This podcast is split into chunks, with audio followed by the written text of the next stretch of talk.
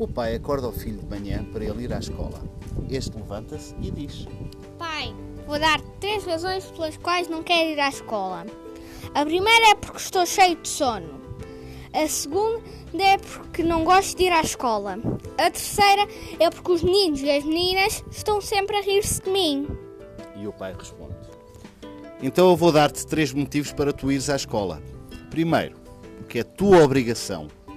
Segundo, porque tens 45 anos. E terceira, porque és o diretor da escola. Tarantam.